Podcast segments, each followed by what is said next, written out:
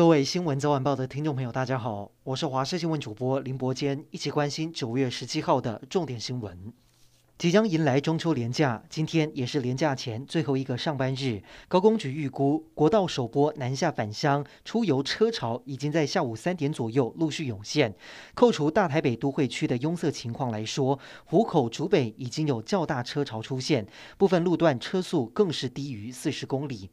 另外，屏东知名的万峦猪脚街预计也会迎来大量的人潮，就怕车流一多，衍生违停等交通乱象。警方今年特别发挥巧思，宣导管制。而高雄热门的景点包括爱河、旗津等，为了防疫设计警示灯号，一旦容留人数过量，系统就会亮起红灯进行管制。今天台湾新增八人确诊，两例本土，六例境外移入，而六名境外移入当中有四个人是打过两剂疫苗还确诊，这是突破性感染。五倍券即将上路，观光局加码推出一百二十万份，每份面额新台币一千元的国旅券，可以抵用旅行、旅宿、泡汤等消费，才一次使用不找零，并且将于十月十二号开始连续四周的每周二抽出，九月二十二号开始可以在振兴五倍券平台登记抽券。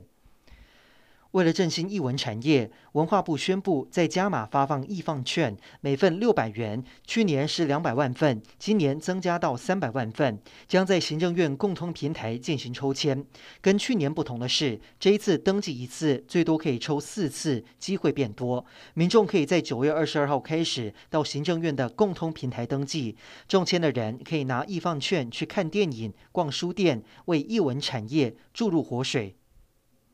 也因为振兴五倍券发放在即，台南市加码抽奖送轻豪宅，在今天开箱。位在永康蛋黄区的十四层景观大楼内，拥有三个房间，含车位，价值超过八百万，整间只送不卖，价值比去年送的房子高出将近一倍。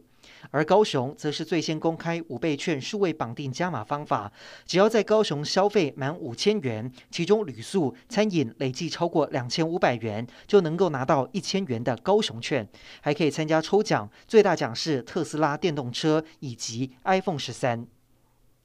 汉光三十七号演习实兵操演在今天落幕，空军 IDF 战机在清泉岗基地紧急起飞，执行连续反击任务。今年汉光演习最受瞩目的就是十五号在屏东台一线的加东战备道起降操演。专家认为，这回在省道上精准降落，如此高难度的科目都能顺利完成，不止提升飞官的信心，也看得出国军强大的后勤补给能力。而今天传出中国在派出军机闯进台湾东南方防空识别区，在演习期间每天骚扰台湾周边空域，让空军再也忍不住，怒斥共军破坏区域和平稳定，要负完全责任。